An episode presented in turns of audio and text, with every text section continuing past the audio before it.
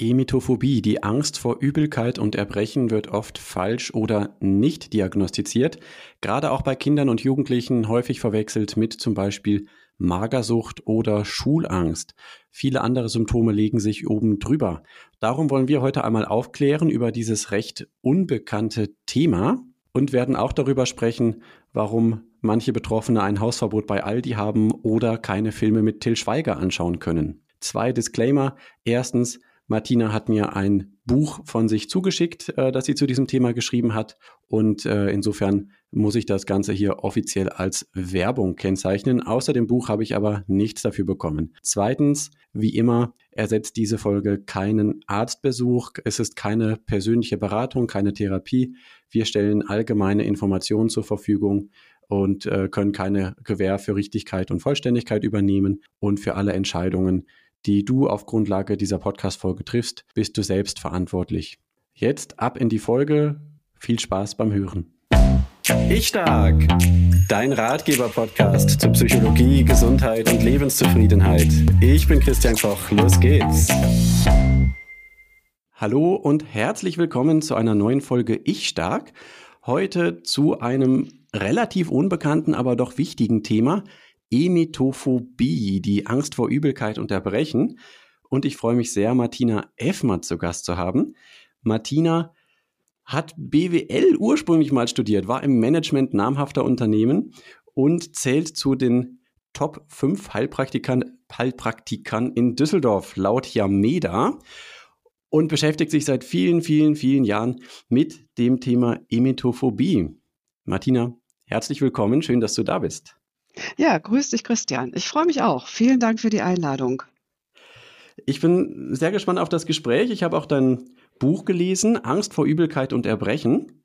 Ein Selbsthilferatgeber für Betroffene und ihre Angehörigen. Und ähm, war an einigen Stellen auch, auch äh, erstaunt. Ich habe persönlich, bevor ich jetzt von diesem Buch und von dir erfahren habe, auch mit diesem Thema noch nie irgendeinen Berührungspunkt gehabt. Und ich glaube, so geht es auch ganz vielen. Aber vorweg, erzähl mir noch ein bisschen was von dir. Du warst eigentlich im Management, du warst erfolgreich. Warum, warum wird man dann Heilpraktiker? Äh, diese Frage habe ich tatsächlich schon sehr oft gehört. das wundert mich jetzt nicht. Und ähm, ja, warum wird man Heilpraktiker? Also ich habe auch in diesem ersten Teil in meinem beruflichen Leben, wo ich ja, ich sag mal, ähm, in leitenden Positionen war, hast du alles schon erzählt. Ich möchte auch gar keine so eine Beweihräucherung haben, ja, aber sehr erfolgreich. Aber ich habe mich auch da eigentlich immer schon für andere Dinge zusätzlich interessiert, nämlich mhm. für die Dinge, die mit Menschen zu tun haben und habe dann Weiterbildung gemacht, die man halt in diesem Rahmen machen kann. Ne? Also Mitarbeiterführung, Kommunikation, Rhetorik, Konfliktsteuerung, Verhaltensprofiling, ähm, General Management, all diese Dinge, die eigentlich eher mit dem Menschen zu tun haben. Und irgendwann habe ich mir die Frage gestellt, ach, du wolltest immer Geschäftsführer werden, das bist du jetzt geworden. Also ich war Geschäftsführer von einem Joint Venture zwischen Bertelsmann und Vodafone und okay. mit allem Schnickschnack, ja. Aber ich habe mir dann eine, eine, vierwöchige Auszeit genommen über Weihnachten, so die einzige Zeit, wo das mal wirklich war, und habe mir überlegt, was will ich denn, ja, worum geht's mir denn eigentlich wirklich? Und habe gedacht, ja, eigentlich geht's mir doch mehr um die Menschen und nicht darum, wie viel Fernseher verkauft werden, wie viel ISDN-Anschlüsse oder äh, Karten oder sonst irgendwas. Eigentlich ist mir doch das andere sehr viel wichtiger. Und dann habe ich mich entschieden, ich hatte vorher schon eine Coaching-Ausbildung gemacht und Aha. diese vielen Fortbildungen und habe dann gesagt, okay, dann werde ich das im nächsten Jahr wohl ändern. Ja, und das habe ich dann gemacht, ja. Und Spannend. natürlich, also ja. vom ähm, von der Außenwirkung ist das schon krass, ne, zu sagen, ich bin Heilpraktiker, da wird man schon eher belächelt, ja. Mhm. Vorher mhm. wurde man eher bestaunt. Oh, wow, toll. Und jetzt, ah ja. Aber ich bin da sehr, sehr, sehr, sehr glücklich mit. Ich mache, bin seit 2009 selbstständig und ja, freue mich jeden Tag über diese Entscheidung, die ich da getroffen habe. Mhm. Und das meine ich ganz ernst. Und als du dich dafür entschieden hast, war dir da schon klar, du würdest dir dieses Thema Ängste, Phobien als Spezialthema nehmen? Das ist ja ein Thema, was bei dir eine ganz große Rolle spielt. Oder, oder wie kommt das, so dieses Thema Ängste? Dass du da so viel äh, äh, dich mit beschäftigst und da was anbietest? Also ganz sicher ähm, war das nicht sofort klar, was ich jetzt wirklich machen werde. Und ähm, ich habe mich ja mit dem Coaching, habe ein Coaching angefangen und habe dann gemerkt, man kommt im Coaching bis zu einem bestimmten Punkt. Und mhm. dann, wenn es aber kritischer wird oder wenn tatsächlich eine, irgendwas dahinter liegt, was mir da noch, was behandlungsbedürftig ist, wo ich eine Therapie für brauche, da komme ich im Coaching nicht weiter. Und so hat sich das entwickelt, dass ich immer weiter diese Ausbildung gemacht habe. Ja, und am Ende halt äh, tatsächlich ähm, in diesen Themen alles rund um die Angst geblieben oder hineingekommen bin, einfach weil mir das auch im Beruf und im Job schon immer wieder begegnet ist. Und ja, mein Interesse war, die Menschen zu helfen, sozusagen in ihre Ressourcen zu kommen und das zu zeigen, was sie wirklich gut können und das mit Freude und mit Leichtigkeit zu tun. Und dann landet man irgendwann, wer, was verhindert das? Das verhindert, wenn man, ja, das verhindern Ängste. Mhm. Und so kam ich zu dem Thema Ängste und ja, das ist halt heute ähm, mein, mein Riesenthema in der Praxis. Zwischendurch gibt es noch mal was anderes, aber ich sag mal 80, 90 Prozent der Themen in meiner Praxis haben da irgendwie mit zu tun, auch wenn man das vielleicht am Anfang gar nicht denkt. Weil mhm. tatsächlich Menschen ja auch in die Praxis kommen mit körperlichen Beschwerden. Und so kam halt auch, kam ich auch zur Emetophobie. Okay. So, so ist der Bogen, also ganz kurz, ja. So kam ich zur Emetophobie, weil da kam tatsächlich jemand, der jetzt nicht sagte, also hören Sie mal, Frau Effmann, ich habe eine Emetophobie, sondern da kam jemand, der sagte was ganz anderes. Und das mhm. hat mich dann so neugierig gemacht, mich damit sehr mit zu beschäftigen. Und ja. Okay. Hat dann irgendwie von Bauchschmerzen, Magenschmerzen, Übelkeit oder sowas erzählt oder war, oder das war noch weiter weg, das Thema? Weißt du das noch? Ja, die erste, die, natürlich, an die, die erste, ich kann mich an wirklich unglaublich viele, viele Geschichten erinnern und viele Behandlungen, die ich gemacht habe, weil sie alle so außergewöhnlich und einzigartig sind. Die aller, allererste Patientin, und das ist ja schon eine ganze Weile her und da war halt auch Google noch nicht so weit und die Informationen im Internet nicht so breit gestreut, überhaupt zu diesem mhm. Thema. Die kam tatsächlich zu mir und sagte, also Sie dürfen mich jetzt nicht für verrückt halten ähm, ich muss Ihnen jetzt was erzählen, aber irgendwie ist mir auch peinlich. Ich erzähle Ihnen das jetzt mal.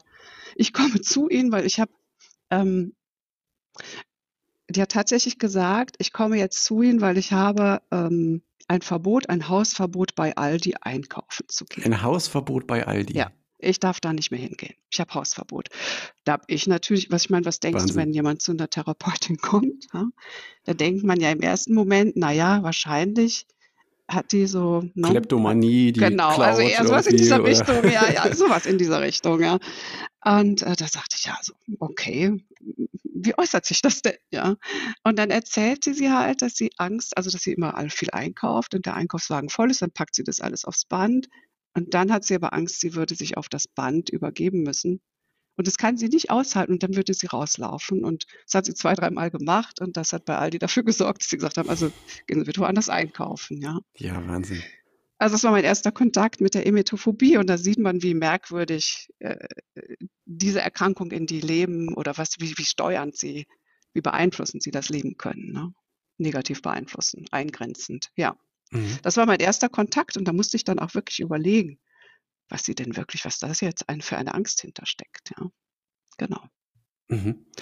Und kanntest ja. du, weißt du das noch, kanntest du den Ausdruck Emetophobie damals schon oder bist du da dann erst durch Recherche auch drauf gekommen? Ich glaube, ich habe es nicht gewusst, wenn ich ganz mhm. ehrlich bin. Mhm. Also es ist ja auch wirklich jetzt nichts, was jetzt auch bei den Ängsten oder so nicht standardmäßig erwähnt wird. Ne? Auch im, im Diagnosekatalog, ne? im ICD-10 Steht es auch wird es auch nicht ausdrücklich genau. erwähnt ja. oder sowas. Ne? Da gibt es dann ja. irgendwie Ängste vor, vor Tieren oder so, ne? Ja, Hunde, Spinnen und so weiter. Aber ähm, nicht die Angst vor Übelkeit unterbrechen. Ja. Vielleicht, das ist halt auch mit ein Grund, weshalb es so, ja, vielleicht einer der Gründe mit, warum es noch so unbekannt ist. Ja, es mhm. könnte sein. Mhm. Mhm. So unbekannt und wie du auch sagst, auch so oft nicht diagnostiziert wird oder vielleicht auch falsch diagnostiziert wird. Ne? Vielleicht kannst du einmal kurz in ein, zwei, drei Sätzen mal auf den Punkt bringen, worum geht es denn eigentlich bei der Emotophobie? Ach ja, stimmt. Jetzt haben wir schon so viel darüber gesprochen und wir haben noch gar nicht gesagt, was das jetzt eigentlich tatsächlich ist. Hast du völlig recht. Ja, sollten wir vielleicht mal tun. Also, was ist Emetophobie? Das ist die Angst, du hast es erklärt, vor Übelkeit und eigentlich ist es die Angst vor dem Erbrechen. Also, es ist die Angst davor, diese Menschen, die zu mir kommen, haben Angst davor, sich selbst zu übergeben. Also vielleicht sich selbst, also mhm. unabhängig ganz davon, ob sie alleine sind zu Hause oder in Anwesenheit von anderen. Die haben Angst davor, mitzuerleben, wie jemand anderes, ein anderer Mensch sich ergibt aber auch Tiere, also wie Hunde oder Katzen, können sie auch nicht sehen. Sie haben Angst vor jeglicher Konfrontation mit dem Thema, also sei es in Medien, und da erinnere ich mal bitte, wenn ihr am Wochenende, am Sonntag den, ähm, den Tatort schaut, ja, dann achtet mal drauf, es gibt ich würde wetten, würde ich, kann ich mit zu wetten, das gehen, siehst du? Ich würde wetten, es gibt keinen Tatort mehr ohne eine Szene, wo sich einer übergibt. Mhm. Das ist wirklich verrückt. Also die haben Angst vor diesen, vor diesen Konfrontationen, aber auch mit von Gesprächen, äh, auch vor ihren eigenen Gedanken, also ihre eigenen Bilder, ihre eigenen Gedanken im Kopf. Und sie haben eine unglaubliche Angst davor, sich mit einem Magen-Darm-Virus anzustecken. Mhm. Also das ist Emetophobie. Mhm. Und das ist diese Angst und die hat dann, ähm, wenn man sich da mal reindenkt, eben diese enormen vielen Auswirkungen. Ne? Dieses Hausverbot beim Aldi als kurioses Beispiel, aber ja auch ganz, ganz viel anderes. Ne? Also zum Beispiel in der Schule, es geht oft auch um Kinder und Jugendliche, aber längst nicht nur. Ne? Mhm. Die, die gehen in die Schule und hören, da jemand anders ist heute krank, ist zu Hause wegen Magen-Darm-Virus. Ähm, und dann kommt sofort die Sorge, hatte ich da Kontakt, äh, soll ich nicht besser dann auch zu Hause bleiben, Klar. dass ich ja. mich nicht anstecke? Ähm, ja, gar nicht. Das, ja, hm? noch und auch die Eltern, ja. Also das Kind, das Kind hat häufig, das geht in die Schule, weil es denkt, es könnte sein, dass sich der Justus, der sich da letzte Woche übergeben hat, dass dem wieder schlecht ist. Mhm. Das Kind denkt, oh Gott, wenn ich in den Matheunterricht gehe, an, mich an den Stuhl setze und da bin, da ist mir das letzte Mal schlecht geworden, da könnte es mir wieder schlecht werden. Also die Kinder mhm. haben eine ganz konkrete Angst davor, sich selber zu übergeben, meistens aus Situationen heraus, die sie dort mal erlebt haben oder miterlebt haben. Mhm. Das stimmt. Aber ich wollte, wollte ich eigentlich gar nicht unterbrechen. Jetzt habe ich dich mhm. unterbrochen. Weil das, nee, wunderbar. Ja, die, die Gedanken, die, die du gerade äh, aufgeführt hast, das sind tatsächlich auch welche, die die, die die Mütter dann denken. Die Mütter hören, wenn die Mutter nämlich Angst vor dem übergeben hat. Ne? Mhm. Die Mutter hört, ach, der Justus, der war, dem war heute schlecht, der ist nach Hause gegangen. Dann denkt die Mutter und fragt auch, hast du mit dem gespielt? Wie nah war der bei dir? Dann rechnet die aus. Wann könnte es sein, dass sich mein Kind jetzt angesteckt hat? Wie lang ist die Inkubationszeit? Und um Gottes Willen, wenn es das hat, wann könnte ich mich denn angesteckt haben? Und dann fangen die an zurückzurechnen, vorzurechnen. Also mhm. wirkliches Drama, ja. Mhm. Mhm. mhm. Und da, da geht es jetzt nicht einfach nur um irgendeine Angst, ich habe auch auf YouTube mal so ein paar Erfahrungsvideos von Betroffenen gesehen und da fällt immer wieder dieses Wort, das ist eigentlich wie eine Todesangst. Würdest du jetzt aus der Praxis heraus sagen, so, das ist schon gängig, dass das auch dieses Ausmaß hat, dass, dass ja. Menschen sagen, das ist wie eine Todesangst oder ist das eher die Ausnahme? Nein, das ist schon so. Schon also so. Die, mhm. die, der Unterschied zwischen einer Angst und einer Phobie, das heißt ja auch Emetophobie, der Unterschied zwischen einer Angst und einer Phobie ist ja tatsächlich derjenige, die Phobie ist völlig irrational und ähm, wirklich eine Todesangst. Die haben wirklich, die würden lieber sterben, als sich zu übergeben. Und das meine ich ernst. Also die haben wirklich eine unglaubliche Angst davor, dass sie sich übergeben müssten. Mhm. Angst an sich ist ja erstmal was Gesundes, das ist ja auch was Beschützendes. Ne? Wenn wir keine Angst hätten, würden wir ja einfach vor den Bus laufen, ja. Also eine Angst ist ja erstmal ganz in Ordnung. Ja, ja klar. Mhm. Aber diese Phobie ist völlig irrational. Und das Schlimme ist, die Patienten wissen das. Die sitzen da, die können mir ihre Erkrankung auch genau erklären. Die sitzen da und sagen, Frau Effmann, ich bin doch nicht verrückt. Ich weiß doch, dass es nicht so schlimm ist. Aber ich habe trotzdem diese Angst, die manche Mütter so verzweifeln lässt, dass sie ihre Kinder nicht versorgen können. Also das Wie? ist wirklich, die, die, die sind dann wie paralysiert oder, oder warum können die die Kinder nicht versorgen? Ja, wenn das Kind jetzt tatsächlich erkrankt ist und der Mann ist nicht zu Hause oder die Großmutter, die sich dann ums Kind kümmert. Ich habe tatsächlich eine, eine Mutter auch in der eigenen Betreuung gehabt. Die, da ist das Kind vom Jugendamt in die Fremdversorgung gekommen. Ja, weil Wahnsinn. die Mutter wirklich vor Angst, dass das Kind jetzt brechen müsste, äh, äh, panisch rausgerannt ist, ja. Oh je. Und das halt nicht ein oder zweimal, das haben. Nachbarn mitbekommen, was ja gut ist. Aber es ist ja in mhm, Ordnung, dass wir mhm. sowas auch aufdecken, ja. Und am Ende haben wir ihr auch helfen können und mhm. äh, diese Phobie auch bearbeiten können. Aber es ist wirklich eine völlig irrationale, ja, Todesangst. Mhm, mhm. Ähm, wo es wahrscheinlich vielen so geht wie die erste Patientin, von der du berichtet hast, so äh, bitte halten Sie mich jetzt nicht für verrückt oder ist mir auch irgendwie peinlich, das zu erzählen. Ne?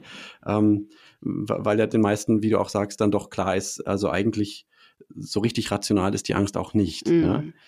Ähm, okay. Ja, Was das ich, Thema mh. ist, sorry. Nee, bitte, bitte.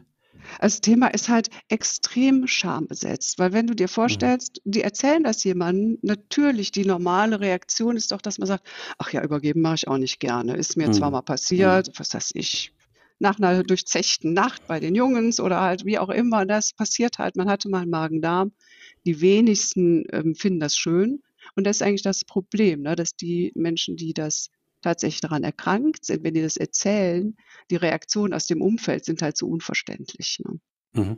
Mhm. Ja. Ja klar, genau. Also, ne, also auch wir beide jetzt, na ja, auf Erbrechen würden wir uns nicht freuen. Lieber lieber machen wir das nicht, ne? Mhm. Ähm, aber, äh, Angst oder diese Phobie ist eben einfach noch mal 'ne ganz andere Geschichte, ne? Bei mir persönlich war sogar die letzte Erfahrung, fällt mir grad ein, mit Erbrechen eigentlich 'ne positive. Ähm, da hatte ich nämlich die dumme Idee, äh, 300 Milliliter Kokosnussmilch zu trinken, um sie nicht wegschütten zu müssen auf Reisen. Und das ist so wie Sahne. Und dann war mir die ganz ziemlich übel. So lange, bis ich mich erbrochen Ja. habe, dann ging's mir wieder gut. Also, insofern Ja. habe ich erlebt auch, wofür Erbrechen auch da ist, nämlich, Mhm. äh, äh, äh, wenn man sich, äh, dann doch wenn man Dinge gegessen oder getrunken hat, die einem nicht guttun, die auch wieder rauszukriegen, ja. Ähm, Mhm. aber, ähm, bei der Emetophobie steht ja noch mal was anderes dahinter. Und ich habe in deinem Buch mitbekommen, das sind oft irgendwo mal ursprüngliche traumatisierende Erfahrungen gewesen. Ähm, du hast eben so 'n kleines Beispiel mal genannt, äh, so der Justus weiß, wenn ich mich da in den Matheunterricht da hinsetze, da ist mir neulich schlecht geworden, ne? Ähm, Mhm. aber es gibt auch noch mal ganz ganz große Geschichten, ne? Also, in deinem Buch zum Beispiel habe ich, äh, gelesen von einer Jugendlichen, die, ähm, hat dann Panikattacken bekommen, wenn sie Filme mit Til Schweiger gesehen hat. Ja, das sind so die Kuriositäten am am, ähm ja, die in der Praxis halt so passieren, ne? Mhm. Die Til-Schweiger-Phobie tatsächlich. Ähm, ja, da muss man mal schauen. Also, äh, wenn's dich interessiert und wenn das an der Stelle jetzt interessant ist, könnte ich ja 'n bisschen was erzählen, wie entsteht denn so eine Angst? Und kann die Ja. mich denn auch betreffen? Also, ne, kann wann kriegt man die denn? Kriegen die nur Kinder oder kann das auch Erwachsene betreffen oder so, ne? Das wäre super spannend. Ja, wäre das wäre das interessant. Okay. Also, wie Fall. entsteht das? Ich sage mal, in nach meiner Erfahrung in der Praxis, und das ist jetzt keine wissenschaftliche, äh, Auswertung dazu, aber meine Mhm. persönliche Erfahrung, ich mache das seit vielen, vielen Jahren, hat 99% oder 90% der Emetophobiker haben ein traumatisches Erlebnis, und zwar meistens in der Kindheit. Mhm. Und zwar irgendwas, was die erlebt haben, was die verdrängt haben. Und das haben wir alle, das hast du und ich auch. Wir können ja nicht alles immer aufarbeiten, ne? Natürlich erleben wir etwas, Mhm. verdrängen das und das ist erst mal okay. Ja. Und bei dem und die Emetophobie kommt dann auch nicht unbedingt immer direkt direkt in Folge, sondern das verdrängte Erlebnis ist da irgendwo. Und bei den Emetophobikern ist es halt meistens ein Erlebnis, äh, was in irgendeiner Form mit, ähm, dem Erbrechen zu tun hat. Also, die haben mal ein blödes Erlebnis in der Kindheit gehabt, im häufig im im Kindergarten, ne, wenn wir dran denken, viele Kinder im Kindergarten haben ja Magen-Darm und da passiert so was oder mit dem mit 'nem Geschwisterkind zu Hause. Also, es gibt 'n Erlebnis, was sie, hm, erlebt haben, was damit zu tun hat. Das haben sie wahrscheinlich auch zu Hause gesagt. Äh, natürlich und das da wird auch drüber gesprochen und dann ist aber auch mal lange Zeit gut. Mhm. So. Und dann kommen aber vielleicht Belastungssituationen. Das kommt Kind kommt in die Schule oder wechselt die Schule. Also, es kommt zu irgend 'ner Belastungssituation zu 'nem späteren Zeitpunkt. Und dann fängt an ähm, kommt kommt diese diese Panik vielleicht hoch. Man kann das nicht unbedingt dazu zuordnen, wo das jetzt herkommt. Das ist die eine Möglichkeit. Das andere ist halt, es gibt dieses traumatische Ereignis, wird zu Hause erzählt, wird aber abgetan, ja, ist nicht so wichtig. Ähm, ja, kann halt jeder mal sich übergeben. Und dann kommt es aber zu so 'ner Konditionierung. Eigentlich immer wieder, wenn sich jemand räuspert oder hustet oder, ähm, ja, es auch noch mal dazu kommt, dass man sich übergibt, das zahlt dann praktisch auf dieses Urerlebnis ein. Mhm, okay. Da Und so kommt baut quasi so 'ne das auf. kleine bewusste oder unbewusste Erinnerung daran und dann wird Genau. auch die die innere Reaktion so 'ner ersten kleinen Angst so dann direkt wieder wach und Mhm. konditioniert. Genau. Mhm. Und vielfach ist das so, dass zu mir kommen ja viele Jugendliche oder junge Erwachsene, junge Frauen, die Mütter werden wollen oder Mütter sind, die sagen: „Ich habe das eigentlich schon seit meiner Schulzeit kann ich mich dran erinnern, aber es war da halt nicht so schlimm. Und wenn ich's gesagt habe, dann hieß es immer: ‚Na ja, ist ja nicht so schlimm.‘“ Und dann haben die sich irgendwann auch nicht mehr getraut, das zu sagen. Und dann wird das auch zu so 'nem Teil ja, das gehört halt irgendwie dazu, dass mir da sehr unwohl ist mit. Da ist es aber noch keine Panik. Dieses ähm, Aufkommen, dass es zu so einer Panikattacke kommt, da hat es meistens sowas, ja, so ein besonderes Ereignis, ein Lebensereignis wie hm, eine Prüfungssituation. Also irgendein belastendes Ereignis ist häufig dann die Ursache, wo es dann richtig hochkommt. Mhm. Schulwechsel, ja.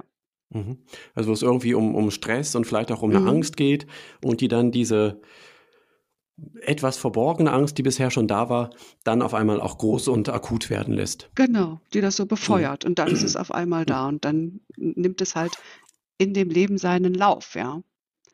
Und Menschen, die zu mir kommen, die sagen, also du musst dir vorstellen, die wachen morgens auf, das ist der erste Gedanke, ist bei mir alles in Ordnung? Die checken sich ab in ihrem Körper. Habe ich ein Krummeln im Bauch? Könnte es sein, dass ich irgendwie, dass mir übel ist? So geht das halt los. Ja, und dann begleitet mhm. sie diese Erkrankung eigentlich den ganzen Tag, ja. Mhm. Gehe mit dem Gedanken auch abends ins Bett. Es könnte ja sein, dass mir schlecht wird. Magen-Darm läuft ja, fängt ja meistens nachts an. Übelkeit, mhm. Erbrechen und so weiter. Mhm.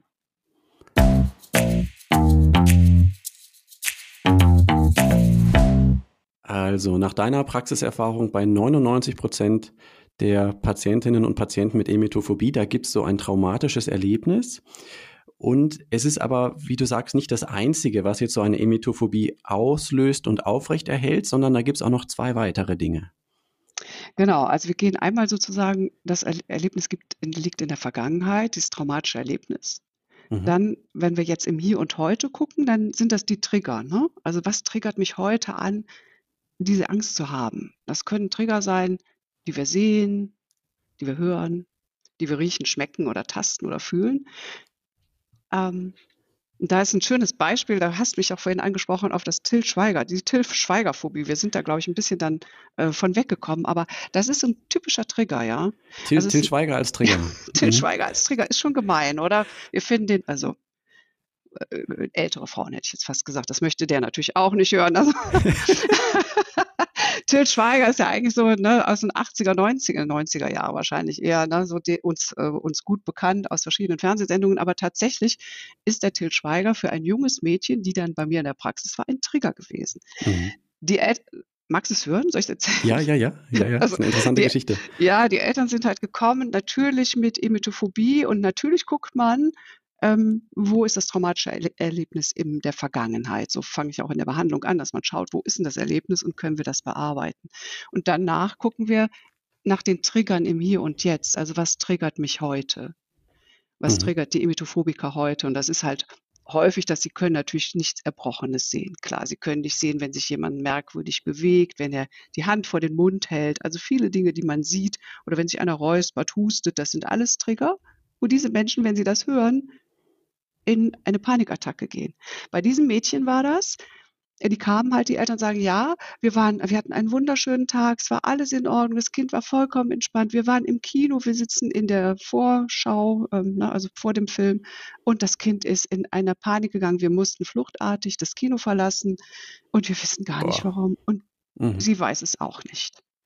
Und da habe ich gesagt, und viele denken dann, ich wüsste das. Ich sage ja, ich weiß das auch nicht. Kann ich hell sehen, ja, es wäre wunderbar. Aber dann gucken wir doch mal, wo die Verknüpfungen sind. Wir gucken nach den Verknüpfungen von Menschen, von Orten, von Situationen, von was auch immer. Und bei diesem Kind war das tatsächlich so, ähm, die hatte mal ein Magen-Darm-Virus und ähm, durfte, wie viele Kinder, dann vielleicht auch ein bisschen zu viel Fernsehen. Auf jeden Fall durfte sie Fernsehen. Und in dieser mhm. Zeit, als sie Fernsehen gesehen hat, waren in den Pausen, damals hat Til Schweiger ähm, so eine, war er ein Werbe, war er in einer Werbung praktisch integriert oder die Hauptfigur einer Werbung von einer Versicherung. Okay. Und das hat sie halt, sie hat also mit Magen-Darm-Virus, ne, vielleicht auch mit dem Eimer auf dem Sofa gelegen und äh, Fernsehen geguckt und immer in diesen Pausen kam diese Til Schweiger-Werbung, ja. Also hat sie also mhm. praktisch dieses Erleben von dem Magen-Darm-Virus mit Til Schweiger verknüpft, mit seiner mhm. Stimme mhm. wahrscheinlich. Mhm weil sie sehr, mhm. also ne, wahrscheinlich mit seiner Stimme gar nicht mit dem Sehen, weil sie hat diese Werbung gar nicht bewusst gesehen. Sie ist da auch, ne, wie auch immer. Auf jeden Fall saßen die im Kino und da lief ein Trailer für einen Film, für einen neuen Til Schweiger-Film und da hat sie ihn halt auch gehört und dann war es vorbei. Mhm. Ja, das, das ja. muss man wissen. Unser Gehirn verknüpft nicht nur Sachen, die irgendwie nachvollziehbar zusammengehören, ne, sondern auch manchmal einfach Dinge, die ja. zufällig miteinander auftreten. Ne? Ähm, genau.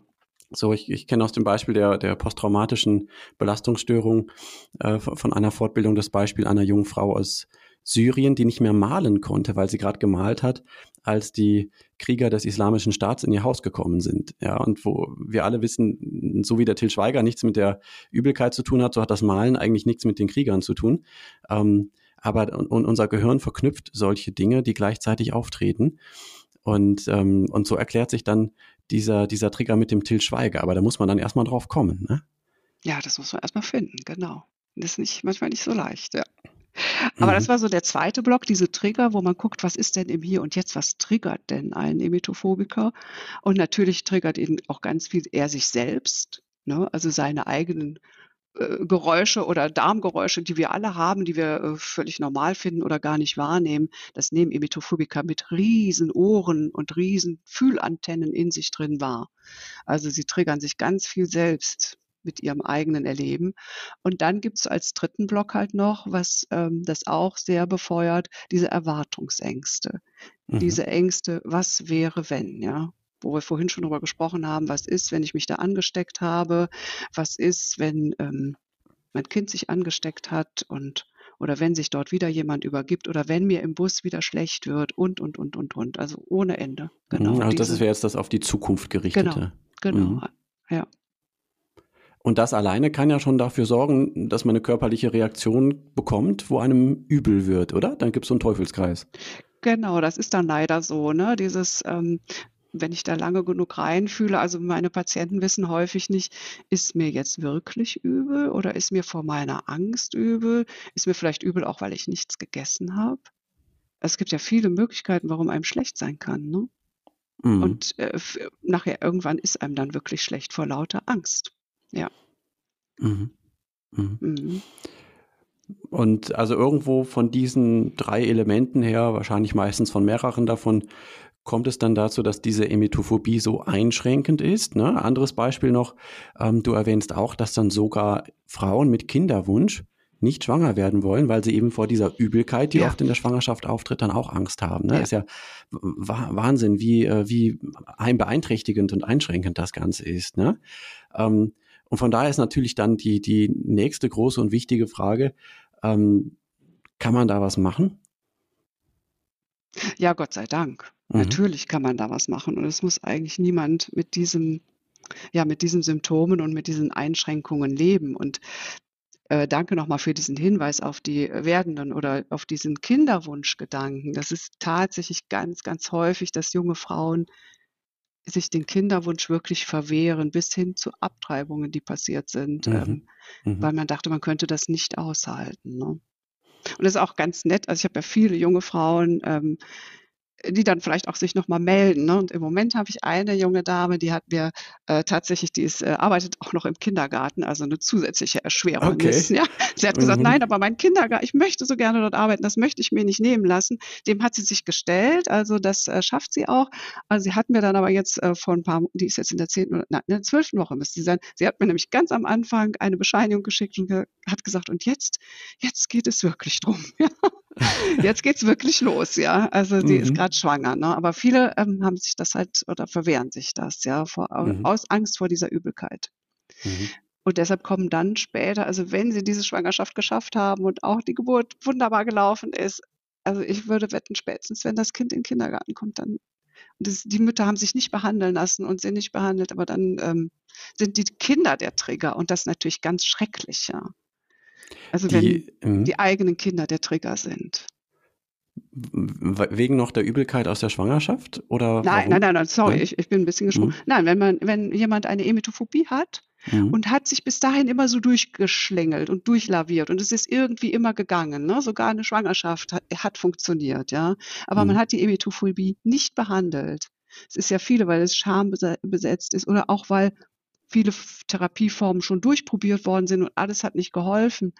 Und ähm, äh, vielfach kommen die Frauen halt dann wirklich, wenn die kleine Kinder haben, weil die Kinder, dadurch, dass sie in, im Kindergarten häufiger mit, ne, ähm, mit dem Magen-Darm-Virus in Kontakt kommen, äh, sind die Kinder der Träger. Ja? Also wenn das Kind mhm, okay. klein ist, dann verschlucken die sich ja auch schon mal ne, und spucken schon mal was aus. Oder also dann sind die Kinder der Trigger und das ist natürlich schwierig für die Mütter. Ne? Mhm. Ja. Ja, Wahnsinn. Dann wird es dadurch das eigene Verhältnis zu den Kindern dann entsprechend auch beeinträchtigt. Wie, wie, wie kann man da jetzt vorgehen? Du machst jetzt seit, ich weiß nicht, ob du es seit 2009 schon machst, seit 2009 bist du selbstständig, aber du machst wahrscheinlich seit über einem Jahrzehnt jetzt schon auch Emetophobie-Behandlungen. Ja, ja, bestimmt. Also ich kann es jetzt auch nicht mehr sagen, wann der erste Patient, in welchem Jahr er da war, ähm, aber das ist schon eine ganze Weile her, ja. Mhm. Ja, ich mache diese Emetophobie-Behandlungen und ähm, da müsste man ja erstmal vielleicht gucken, was kann man, wie kann man das überhaupt bearbeiten, oder? Wäre das interessant? Also, äh, äh, Ja. ähm, weil ich sag mal, in Deutschland an Du, Platz du, du meinst jetzt eins, so, so welche allgemeinen Ansätze es gibt, äh, noch bevor du jetzt auf deine persönlichen bevorzugten ja, Ansätze eingehst? Ja, ja. ja, ja, klar, gerne. Gib uns mal einen kleinen Halt das für Überblick. wichtig, ne, zu sagen, was macht Mhm. man denn dann, wenn man das Mhm. hat? Also Mhm. ähm, natürlich eines der aller oder das aller allererste, was getan wird, ist ähm, eine Verhaltenstherapie. Ne? Mhm. Also das ist äh, das Mittel der Wahl. Und bei der Verhaltenstherapie geht es halt in erster Linie so um das, um das Umlernen von so Verhalten, was mich irgendwie beschränkt, ne? Oder von Gedanken, ne? Okay. Ja. Ich habe bei YouTube zum Beispiel eine äh, in einer Doku gesehen, da ist dann eine Verhaltenstherapeutin mit einer Emetophobikerin äh, Bahn gefahren und in ein Restaurant gegangen. Äh, Mhm. auch schwierig, Restaurantbesuch, man weiß nicht, was im Essen ist, wird mir übel, ne? Mhm. Ähm, und hat quasi da äh, äh, mit der Verhaltenstherapeutin äh, ihre Angst an diesem Tag zumindest einmal etwas zurückgestellt und eine erste Erfahrung gemacht, so, so kann es gehen, ja. Mhm. Ja, ist ganz ziel- und lösungsorientiert und Mhm. ist auch wirklich das, was in, also wa- was auch nachweislich äh, bei Ängsten sehr, sehr gut hilft. Ne? Ist eine Konfrontationstherapie und ähm, das Einschränkende dabei ist, bei einer Emetophobie ist ja die Angst davor, dass ich mich selber übergebe, ja. Und das habe ich ja Mhm. immer bei mir. Und das ist eigentlich das Problem. Also eine Konfrontationstherapie bei Spinnen, klar, da kann man die Spinne irgendwann mal über die Hand laufen lassen, aber dieses Gefühl in mir selber drin habe ich ja immer bei mir. Und es gibt tatsächlich Mhm, Therapeuten, stimmt. die auch den Patienten anbieten, wir übergeben uns hier gemeinsam. Aber Tatsächlich. das, Okay. das gibt es tatsächlich, ja. Aha. Ja, klar. Aber es ist halt für so, für, für den Patienten, also die zu mir kommen, zumindest es gibt bestimmt welche, die das auch machen und wo das auch funktioniert hat. Aber die kommen ja nicht zu mir. Zu mir kommen ja immer die, wo praktisch alles nicht, nicht richtig geklappt hat. Mhm. Ja. Also Verhaltenstherapie ist sicherlich das Erste, was, äh, was angewandt wird, natürlich. Gesprächstherapie, tiefenpsychologische Psychotherapie sicherlich auch, aber auch so ähm, systemische Ansätze in der Familientherapie sind, ähm, sind wichtig. Mhm. Also es gibt wirklich ganz viele Therapieformen und da ist erstmal wichtig, wie bin ich selber und was passt so zu mir. Ne? Also das äh, muss sich der Patient, äh, aber egal bei welcher Erkrankung, immer fragen, ne? was ist so für mich das Richtige, ja. Und zu mir kommen halt die Menschen, die ähm, haben vieles schon ausprobiert, ähm, bei denen hat vieles nicht funktioniert, waren auch häufig in Kliniken oder so. Und ich arbeite halt und in überwiegendsten Fall aus einer Kombination, aus einer Kombination von Hypnosetherapien, von ähm, ja, Klopftherapien, ähm, ja, und von EMDR. Also Mhm. so ein Mix halt, ja. Mhm. Okay. Ähm, da, da möchte ich gleich noch ein bisschen was zu wissen. Vorweg fällt mir gerade ein, was ich noch gar nicht angesprochen habe und was ja auch wichtig ist, wa warum das auch so oft nicht oder falsch diagnostiziert wird, ähm, ist ja, dass es dann sich oft noch mit weiteren Symptomen dann auch äh, verbindet. Ne? Ich glaube, du sagst irgendwo, da liegt Mhm. oft dann vieles drüber. Ja, das kann ja gehen bis zu, also geringes Selbstwertgefühl, weil man irgendwie dann sich viel soziale Interaktion nimmt, irgendwie komisch fühlt, bis hin zu Depressionen. Das kommt gar nicht so selten vor bei Emetophobie. Ähm, aber auch, auch andere Themen und gerade bei Kindern und Jugendlichen wird dann oft auch Magersucht oder Anorexie Mhm. ähm, eben äh, diagnostiziert, weil man denkt, ja, da geht es ja ums Essen, äh, die, die essen nicht vernünftig. Ne? Genau. Also die Fehldiagnosen sind halt ganz breit gestreut, weil natürlich ähm, ja die Symptompalette so groß ist. Ne? Also bei Kindern, wenn man jetzt mal schaut, bei kleineren Kindern, da steht halt in erster Linie im Vordergrund, dass das Kind nicht zur Schule gehen will. Und Hm. das Kind möchte halt nicht zur Schule gehen. Ähm, da würde man jetzt erstmal denken, naja, es hat wahrscheinlich eine Schulangst oder eine Schulphobie. Hm. Ja. Mobbing oder irgendwie sowas. Ja, Hm. genau. Ja. Genau, Mobbing oder eine Schulangst, weil es wirklich überfordert ist in der Schule, Mhm. weil ähm, Legasthenie da eine Rolle vielleicht spielt oder eine Dyskalkulie oder eine Angst vor Lehrern. Eine Schulphobie müsste man ja auch schon wieder trennen, ne? weil Phobie, haben wir ja vorhin schon gehört, ist ja irgendwas, was irrational ist. Ne? Mhm. Also das Kind möchte eigentlich gerne zur Schule gehen, aber kann nicht. Und da ist häufig so die Angst ähm, vor der Trennung vor, der El vor den Eltern oder um die, dass da eine Angst ist um die Gesundheit der Eltern, wenn es nicht da ist. Ne? Und bei der Okay. Emetophobie ist das Mhm. nämlich ganz ähnlich wie bei der Schulphobie. Der Emet, das emetophobische Kind möchte eigentlich zur Schule gehen. Das geht gerne zur Schule. Das ist auch häufig gut in der Schule. Aber es hat halt diese fürchterliche Angst, sich dort zu erbrechen und geht, möchte deshalb nicht dorthin gehen. Aber im Vordergrund steht halt dieses, es geht nicht zur Schule und dann wird genau das behandelt. Und auch in der Verhaltenstherapie dann. Und das funktioniert halt nicht. Und so schleppt sich das dann durch. Und bei den etwas älteren Kindern, so ab der Pubertät, da steht dann häufig im Vordergrund, da kommt diese Verknüpfung. Also wenn ich jetzt was esse, dann könnte mir davon schlecht werden und dann könnte ich mich, könnte ich vielleicht zu viel gegessen haben, dann muss ich mich übergeben. Also fangen die an, äh, sehr gezielt nur noch bestimmte Sachen zu essen, wo sie ganz sicher sein können, da passiert nichts mit. Also bis hin, dass ich Patientinnen hatte, die essen nur getrockneten Reis, nur ähm, trockene ähm, Nudeln, also noch nicht mal gekocht. Mhm. Ähm, also ganz, ganz, ganz eingeschränktes Essen. Und halt, äh, sie haben, äh, ja, dass sie halt wirklich sagen, abends ab 17 Uhr, da esse ich nichts, weil dann habe ich nichts im Magen, kann mir auch nicht schlecht werden, kann ich mich nicht übergeben nachts. Und das führt natürlich zu Gewichtsverlust. Und wenn ein Ja. Kind in der Pubertät Gewichtsverlust hat, dann wird natürlich, was heißt natürlich, aber es liegt halt so nahe zu sagen, es ist anorektisch, es hat eine Magersucht. Und dann wird Mhm. es genauso behandelt, ja.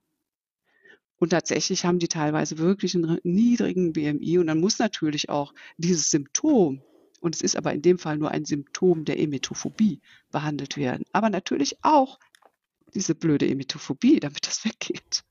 Ja. Mhm. Mhm. Mhm.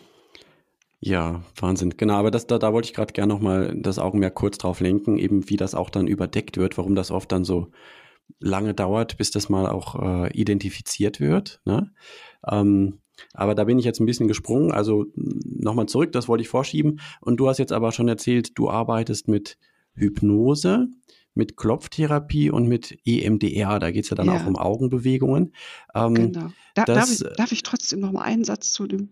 Jetzt habe ich ja, ja, bitte. Ah, jetzt habe ich es, glaube ich, fast selber vergessen. Ich wollte noch irgendwas dazu sagen. Ah, jetzt habe ich es selber weg. Oh, sorry. Wenn es wiederkommt, wirfst du es Wenn einfach es rein. wiederkommt, dann werfe ich es wieder rein. Okay. Ähm, aber genau, es sind jetzt drei Ansätze, die vielleicht eher so als alternative Ansätze gelten. Ne? Ganz Ähm, bestimmt, ja. so, ähm, aber ähm, die, die, die ja trotzdem interessanterweise auch äh, immer wieder einiges bringen. Hypnose zum Beispiel, da habe ich lange gedacht, das ist ja völlig unseriös, bis ich das immer wieder einfach in, in, in seriösen mh, Veröffentlichungen medizinisch-wissenschaftlicher Art auch entdeckt habe. Da gibt's äh, Forschung zu. Das ist gar nicht so unseriös, wie man vielleicht erstmal denkt. Stimmt. Also tatsächlich gibt es auch mittlerweile so Vergleiche zwischen den einzelnen Therapieformen. Mhm. Gibt es eine vom American Health Magazine, ja. Äh, die tragen wir immer ganz gerne vor uns, weil die sagen, ähm, eine Verbesserung bei einer Hypnosetherapie konnten die nach sechs Stunden feststellen, Mhm. bei der Verhaltenstherapie nach 22 und bei der Psychoanalyse nach 600 Stunden. Ja, aber äh, also wie gesagt, ich will das gar nicht so nach vorne tragen. Ich Mhm. möchte eigentlich, ähm, also weil jede, ne, wer, wer macht die Statistiken und was wird wie, wo ausgewertet und so, sind wir ja nach Corona alle irgendwie so ein bisschen gebeutelt, ne, mit diesen Mhm. ganzen Zahlen. Mhm. Ähm, aber ich erkläre es immer ganz gerne, ja, warum funktioniert denn Hypnose, ja? Wieso funktioniert denn das? Wieso soll das klappen, Frau Effmatt? Werde ich ja auch häufig gefragt. Mhm. Und wenn wir jetzt mal davon ausgehen, es gibt so ein, ein traumatisches Erlebnis, im, was, was wir irgendwo vielleicht gar nicht mehr erinnern. Oder was wir vielleicht doch noch erinnern, aber manchmal nicht mehr so richtig. Und man findet das, ja. Was kann man denn dann tun? Das ist ja häufig die Frage. Jetzt weiß ich, da war was in der Kindheit, in, ich habe da irgendwas gesehen oder erlebt oder so, aber was mache ich denn jetzt damit? Ne? Mhm. Und da kommt halt so eine Erinnerung, das ist ja wie eine körperliche Erinnerung. Das ist keine Erinnerung, die ich hier oben in meinem Gehirn, ich nenne, oder in meinem Bewusstsein, ich nenne das immer Quatschi, ja, was Quatschi da hat, ja. Es ist mhm. nichts, was ich in meinem Bewusstsein habe, sondern das liegt irgendwo in meinem Unterbewusstsein. Und diese Sachen, Christian, hast du auch. Und zwar, und das kennt auch jeder im Positiven, eine Körpererinnerung, eine Erinnerung zum Beispiel, eine Verknüpfung mit einem Geruch. Mhm. Man riecht was und denkt, ach ja, wie schön. Ne? Und mhm. Kino und Fernsehen funktioniert ja auch so. Man äh, sieht einen Film und ich sage mal, unser Bewusstsein weiß, das ist nur ein Film, da passiert nichts, das ist ja alles nur aufgenommen. Und trotzdem sind wir aber in so einem Gefühl von Anspannung, Aufregung. Kennst du bestimmt auch, oder? Ja, natürlich, natürlich. Ja. Alle möglichen ja. Dinge, wo Klar. ich dann ein positives Gefühl habe. Je nachdem, um was es geht, wird mir vielleicht warm oder ich merke es in der Brust und bei anderen Themen merke ich, ich verspanne mich. Ne? Ja. Ähm, hm? Weil ja, ne, das Unterbewusstsein, das sitzt halt in dem Film und nicht unser Bewusstsein. Deshalb muss manchmal unser Bewusstsein sagen, ach, reg dich nicht auf, es ist nur ein Film. Mhm. Und das machen wir uns, wenn wir jetzt in der Hypnose arbeiten, das mache ich mir zugute. Das nutze ich einfach, mhm. indem wir ich arbeite regressiv, also wir gehen in der Hypnose dann irgendwann zurück und gucken, wo sind diese Ereignisse, wo sind die Verknüpfungen. Mhm. Dann schauen wir uns die an und dann verändern wir die dort. Weil im Prinzip ist das so abgelegt wie so ein schlechter Film, der da immer läuft. Unbewusst. Mhm. So muss ich mhm. dir vorstellen, der Emetophobiker, da läuft immer irgendwie so eine, so eine alte Schallplatte, ne, bei dem, ne, also irgendwas läuft da im Hintergrund und belastet den. Mhm. Der Titel der Schallplatte ist äh, Übelkeit ist tödlich, so ungefähr. Der Titel mhm. der Schallplatte ist äh, Till Schweiger. Die hört dann immer, ja. also wenn, wenn irgendwas ist, ach, oh Gott, furchtbar. Todesangst, okay. Übelkeit, mhm. Erbrechen. Mhm. Ne? Mhm. Und wenn man diese, diesen Titel gefunden hat, dann kann man den überschreiben, wie auf eine Festplatte. Mhm. Das heißt ja nicht, dass das komplett weg ist. Ich kann ja die Vergangenheit nicht verändern, aber im Prinzip das Erleben und das Empfinden der Vergangenheit, das wird verändert. Mein Bezug dazu wird verändert. Mhm. Und das mal, dann nutzt man einfach verschiedene Techniken und das nutze ich auch. Und wie kann man sich das vorstellen? Also man, man geht zu dir und du fängst so eine Hypnose an und dann kommt man in eine Trance und weiß gar nicht mehr, was passiert und ist wie weggetreten? Oder wie, wie geht das? Ja, ganz so ist es sicher nicht. also es ist schon, ähm, ich kann das tatsächlich auch. Viele haben das irgendwann mal gefragt, ja, können Sie das auch so wie, ne, so schnipp und weg. Und das habe ich tatsächlich auch gemacht, äh, diese Ausbildung, einfach weil ich es gerne wissen wollte, ob das geht. Und tatsächlich mhm. geht es, aber das ist natürlich mhm. schon sehr übergriffig. Ne? Mhm. Also ich arbeite mit einer medizinischen Hypnose, habe da auch vielfache Ausbildungen drin gemacht und ähm, damit arbeite ich. Und es gibt ja unterschiedliche Hypnoseformen und vielleicht die jetzt alle zu erklären, wäre zu mühsam, sind in meinem Buch kurz erklärt. Ähm, ich arbeite mit einer Hypnoseform, dafür geht der Patient praktisch, der kommt zu mir, wir haben ein Gespräch, die bekommen vorher einen neunseitigen Fragebogen, der wird ausgefüllt, ähm, dass ich mir schon mal ein gutes Bild machen kann von dem Patienten, wo, mhm. wo die Belastungssituationen sind und so weiter.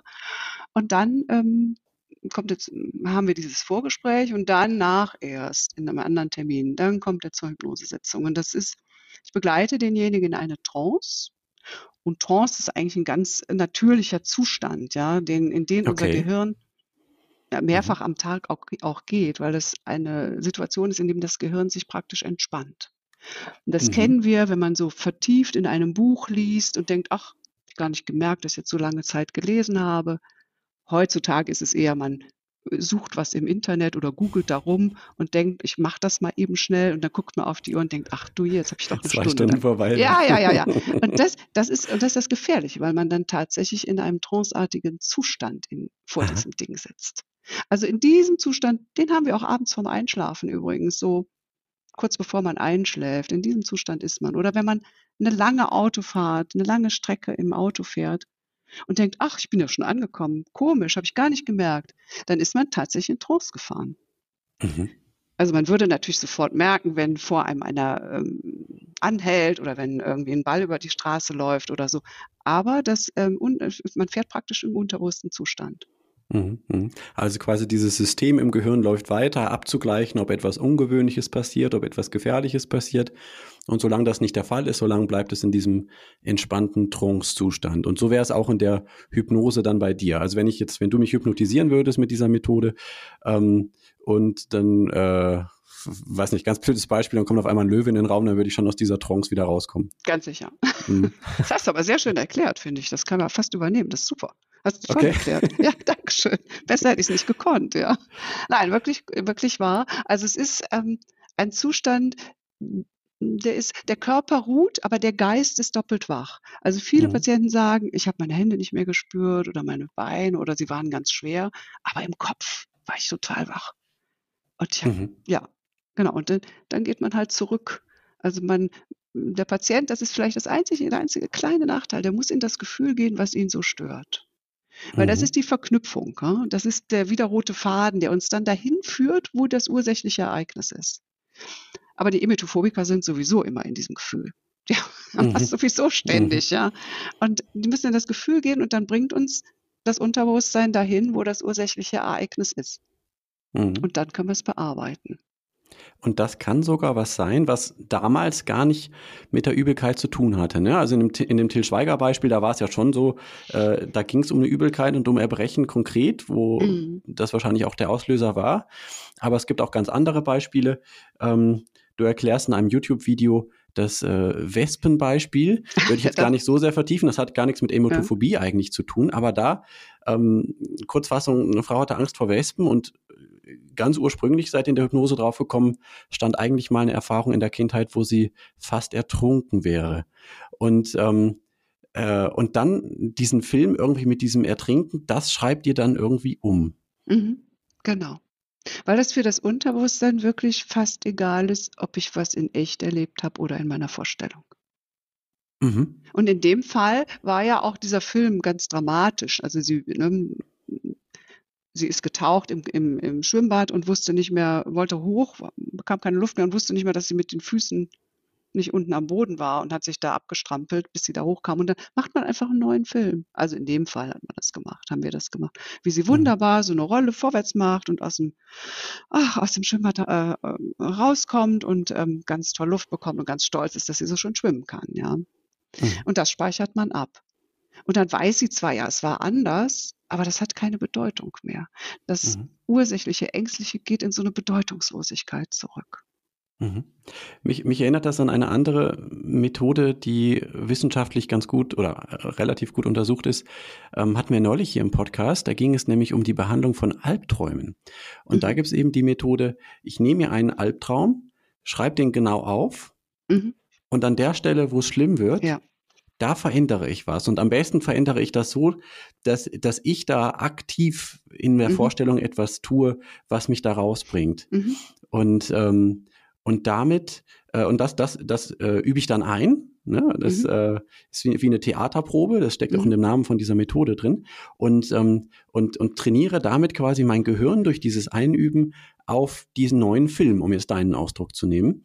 Das ist ja im Grunde relativ ja. vergleichbar. Ja, ja, ja. Auf jeden Fall. Ganz sicher. Aber es ist halt so eine Idee, wie man das bearbeiten kann. Es gibt ganz mhm. viele und da muss man halt immer schauen, was passt zu dem Patienten. Und da, ich mache da immer nur Angebote und da fühlt dann in sich hinein, was sich für ihn gut anfühlt. Also man kann auch aus solchen belastenden ähm, Ereignissen, ne, die kann man, man verzerrt die im Prinzip, man verändert die, ne, man gibt ihm ein anderes Outfit, eine, anderen, eine andere Bedeutung. Mhm. Bei Bildern, die so sich eingebrannt haben. Ne? Also Emetophobiker haben häufig irgendwelche Bilder von irgendwelchen Dingen, ähm, Erbrochenen zum Beispiel. Da nimmt man einfach die Farbe raus, die Konturen, lässt das blasser und blasser werden und dann mhm. geht das in so eine Bedeutungslosigkeit zurück im Unterbewusstsein und dann ist auf einmal gut. Okay, interessant. ja. Mhm. Ja, aber letzte Woche nach zwei oder drei Behandlungen eine junge Frau da gehabt, die hat dann mir ganz stolz erzählt, und das ist halt manchmal wirklich skurril bei mir, die, die ähm, ja, die Gespräche, die wir führen, ja. Und die hat dann gesagt, Frau Effmann, ich muss Ihnen erzählen, es ist das Allerschlimmste anzunehmen, am Wochenende passiert. Und ich habe ganz entspannt mit meiner Mutter, die lebte noch zu Hause, 21 mhm. Jahre, mit meiner Mutter neben der Toilette gesessen und mich übergeben. Wir haben uns total gefreut. Das ist ja mhm. super, super. Mhm. Also sie sagte, das gibt's doch gar nicht, ja. Hätte ich nie für möglich gehalten. Ja. Also es gibt schon Interesse, also skurrile Gespräche einfach, ja. Wie kann man sich da, jetzt haben wir, wir haben uns tierisch gefreut, ja. Ist mhm. aber natürlich nicht immer das Ergebnis. Das Ergebnis ist, hat natürlich auch eine Bandbreite, ne, von was man eigentlich sagen kann, was immer funktioniert, ist, dass derjenige sehr viel besser damit umgehen kann.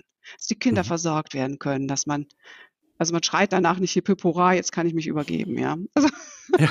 aber das tun wir beide ja auch nicht, ne? Aber es ist dann okay. Es ist es das wird, Gefühl, es wird es lebbarer. Okay. Genau, ja. es ist okay. Mhm. Okay. Vielleicht ist das ein gutes Stichwort, dass du gerade nochmal einordnen kannst, ähm, wenn jetzt jemand zugehört hat und so merkt, ja, irgendwie könnte es schon ein Thema sein, ist sich aber ein bisschen unsicher. Wo, wo, wo sind die Kriterien, an denen ich für mich sagen kann, es wäre schon gut, wenn ich mir Hilfe hole? Das ist schon ein echtes Thema bei mir. Mhm. Ja, immer dann, denke ich, wenn ähm, man selber merkt, dass das Thema einen ständig beschäftigt. Mhm. Also wenn man mal mhm. denkt, ach, ich möchte mich jetzt nicht übergeben oder so, das ist sicher keine behandlungsbedürftige Phobie. Aber wenn ich wirklich merke, es beschäftigt mich mehr, ich habe es ständig im Kopf und ich gehe möglicherweise, ich verändere mein Essverhalten, ich verändere mein Verhalten, rauszugehen. Das heißt, ich gehe nicht mehr nach draußen, ich gehe nicht mehr auf Partys, ich gehe in Rückzug, ähm, ich vermeide Situationen wie Betriebsfeiern, also wo getrunken wird, weil natürlich auch ähm, ich sag mal, Betrunkene auf äh, Straßenfesten, ähm, Karneval hier in Düsseldorf natürlich ein Riesenthema, äh, alles Trigger sind. Also das wird ja alles vermieden. Ne? Mhm. Mhm. Also wenn ich merke, dass mich mein Leben einschränkt, mhm. spätestens dann. Oder wenn Eltern merken, hm, da ist irgendwas und das kriege ich nicht richtig gefasst und das Kind sagt vielleicht, ich habe Angst davor, mich zu übergeben oder mir, mir ist ständig schlecht. Ähm, und ich habe Angst davor, das wirklich ernst zu nehmen und nicht abzutun. Also ich glaube, dass, das wäre mir ein großes Anliegen. Mhm. Mhm. Weil je schneller und je früher man das behandelt, das ist auch klar, desto einfacher ist das. Ne? Weil letzten Endes lösen wir eine Konditionierung auf in den Behandlungen. Und je länger die je aufrecht erhalten bleibt, mhm. desto häufiger wiederholt die sich und desto stärker wird sie genau, wahrscheinlich. Genau. genau. Und dann wird es eigentlich auch schwieriger, die eben aufzulösen. Genau, und bei vielen kommt ja dann halt auch noch wir haben da ganz am Anfang zugesprochen, was passiert denn noch so drumherum? Ne? Also zu diesen mhm. Geschichten kann sich halt auch ein Zwang ne, ähm, entwickeln. Ne? Dieses zwanghafte Händewaschen, was jetzt ja durch Corona auch mit dem Desinfizieren, meine Emo-Patienten waren ja glücklich. Endlich kann ich mich öffentlich ständig desinfizieren mit meinen Händen, ohne dass mhm. einer komisch guckt. Ja, mhm. das, ne, das, weil die machen das sowieso, weil die haben ja Angst, sich anzustecken. Also nicht vor Corona, aber vor dem Magen-Darm-Virus. Mhm. Und das geht ganz oft ins zwanghafte Händewaschen. Oder? Ja. Hm, auch wieder sowas, was sich dann oben draufsetzt. Ne? Genau, auch wieder hm. sowas, was sich oben draufsetzt, was als erstes erkannt wird und wo dann Patienten oder die Eltern sagen, ja, mein Kind hat so einen Zwang entwickelt, einen Waschzwang oder ne, äh, äh, können Sie den Zwang behandeln? Ne? Wo man dann mal gucken muss, liegt da möglicherweise eine Angst drunter? Mhm. Ja. Und dann hilft es natürlich, muss man den Zwang behandeln, aber es ist auch klug, was gegen die Angst zu tun, weil sonst hängt sich da immer wieder was anderes obendrauf, ja. Ja. Ja, ich denke, mit der heutigen Folge bringen wir ein klein bisschen Aufmerksamkeit, zumindest hier in der Hörerschaft dieses Podcasts, auf das Thema. Und äh, äh, ich habe tatsächlich, als ich so davon erzählt habe, dass ich dich interviewe, eine Freundin hat gesagt, sie kennt jemanden, die, äh, die hat das auch. Mhm. Und der mhm. geht es aber ganz gut damit, so wie es zurzeit ist. Ja. ja. Ähm, okay. Ähm, neben allen Fragen, die ich jetzt noch stellen könnte, aber nicht stelle, mit Blick auf die Uhr, ähm, hätte ich aber vor allen Dingen die Frage an dich. Wenn du jetzt nochmal so kurz Revue passieren lässt, gibt es noch was, wo du sagst, das, das gehört eigentlich noch gesagt, das äh, brauchen wir jetzt nochmal hier am Ende dieser Folge zum Thema Emetophobie? Ja, vielleicht tatsächlich dieser, äh, dieser dritte Block, wo ich vorhin sagte, ach, da war noch was und dann ist mir aber entfallen, nämlich diese ja. Was wäre wenn Ängste. Mhm. Diese Was wäre wenn Ängste sind ja wie, also die, diese Menschen, die das denken, die denken das jetzt nicht mal nur drei Minuten, sondern wirklich Stunden am Tag. Und wie kann ich das unterbrechen? Und da gibt es ja viele Lernmethoden, wie man das unterbrechen kann. Diese Was wäre wenn Ängste. Und ich habe dafür aber tatsächlich ein eigenes System entwickelt. Mhm. Ähm, Ja, und da würde ich, glaube ich, ganz gern noch nur diesen einen Satz zu sagen. Also, weil man das Okay. tatsächlich Ist das, dieses ist das diese, diese patentierte FMAT-Methode? mhm, genau. Okay. Dieses, ich nenne das Gedankensystemkontrolle, weil diese Gedanken, die die haben, sind ja keine normalen Gedanken, wie man wirklich denkt, ja, wie man die man denkt, wo man wirklich überlegt, sondern die werden irgendwo angetriggert und dann gehen diese Gedanken ihre automatischen Schleifen. Mhm. Und, So ähm automatische Gedanken quasi. Genau, Mhm. genau. Und das habe ich entwickelt, rauszufinden, nämlich nicht ich beschäftige oder wir beschäftigen uns gar nicht mit den Gedanken, sondern nur mit dem System, wie diese Gedanken in den Kopf kommen. Und wenn man das verändert, und das kann man halt in der Hypnose sehr gut verändern und das auch nur in einer Sitzung, dann ist schon ganz schön viel gewonnen, wenn man diese Gedanken nicht mehr hat. Mhm. Ja. Ja, das das wäre vielleicht noch so was, ich dachte: „Ach, das haben wir jetzt doch vergessen.“ Wir haben bestimmt noch ganz viel vergessen, aber das Okay. wäre jetzt auch noch wichtig. Dieses, dieses Gedankensystem. Ja, genau. Ähm, ich vermute, wir haben eine Chance, da nochmal äh, auf dieses Thema Gedankensystem näher drauf einzugehen, denn wir haben ja im Blick durchaus noch ein weiteres Interview zu machen. Und zwar zu deinem neuen Buch, das darf ich zumindest mal kurz erwähnen. Arbeiten ohne Angst. Endlich frei von Ängsten, Blockaden und körperlichen Stressreaktionen im Beruf. Ich könnte mir vorstellen, da spielt das auch eine Rolle. Das könnte gut sein, ja. Und da Mhm. sind wir auch wieder praktisch, wo wir angefangen sind. Wie kommt denn die Frau Effmann eigentlich zu dem Thema und wo kommt sie her? Da ist das Mhm. zweite Buch. Ich komme aus dem Job. Ich habe viele Jahre dies gemacht und genau, das war mir auch ein Anliegen. Mhm. Das ist eine gute, Ja. gute Schnittstelle eigentlich zwischen dem, was du lange Zeit gemacht hast und dem, was du jetzt auch schon seit langer Zeit machst, die beiden großen Dinge, ja? Ja, klar. Mhm. Ja, ich arbeite ja auch immer an der Schnittstelle zwischen Management und Prävention. Also wenn wir jetzt mal über dieses Arbeiten ohne Angst gehen, genau. Mhm. Mhm. Mhm. Ja. Okay. Gut. Ich bedanke mich bei Vielen dir. Dank. Darf ich, Vielen darf Dank, ich das Martina. sagen? Ja, Ja, ja, ja, bitte. ich bedanke mich. Ich bin ähm, ganz, ja, ich bin ganz froh, dass wir das gemacht haben und äh, ja, ich hoffe, dass ich dem einen oder anderen hm, eine Idee habe geben können, dass es so etwas gibt, dass man sich dafür nicht zu schämen braucht. Das sollten sich meine Patienten wissen das, aber auch derjenige, der jetzt am da vielleicht dazuhört und den das selber betrifft oder der jemand kennt, der, den es betrifft, zu sagen, es gibt einen Weg ohne diese Erkrankung. Und ich nenne das Immunis. Emetophobie muss nicht sein. Mhm. Genau. Immunis, Emetophobie muss nicht sein.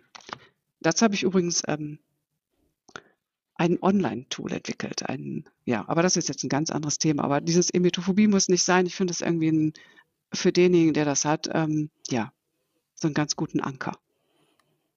Wenn man einen Satz aus diesem Interview mitnimmt, dann diesen, ja. Ja. Vielen Dank, Okay. lieber Christian. Und vielleicht bis zum nächsten Mal oder ganz bestimmt, hoffentlich. Ja, würde Ja, mich sehr würde freuen. mich, würd mich sehr freuen, Martina. Vielen Mhm. Dank für den Überblick zu diesem, ähm, ja, irgendwie für mich immer noch etwas ungewöhnlichen Thema, aber eben auch wichtigen. Äh, es gibt viele Dinge, die theoretisch jeden von uns treffen könnten oder hätten treffen können. Und äh, da äh, gibt es keinen Grund, irgendwen schräg anzuschauen, sondern ähm, das Einzige, was wir alle tun sollten, wäre da solidarisch miteinander umzugehen und äh, ein Auge drauf zu haben, was uns alle beschäftigt. Ja, und da schließe ich mich dir voll und ganz an. Kein Grund, sich zu schämen. Emetophobie ist einfach eine Krankheit und für einen Armbruch schäme ich mich auch nicht. Ja, Genau. Ja, okay. stimmt. Dankeschön. Danke an die Hörerinnen und Hörer fürs Zuhören, für eure Aufmerksamkeit und bis zum nächsten Mal. Ciao. Tschüss.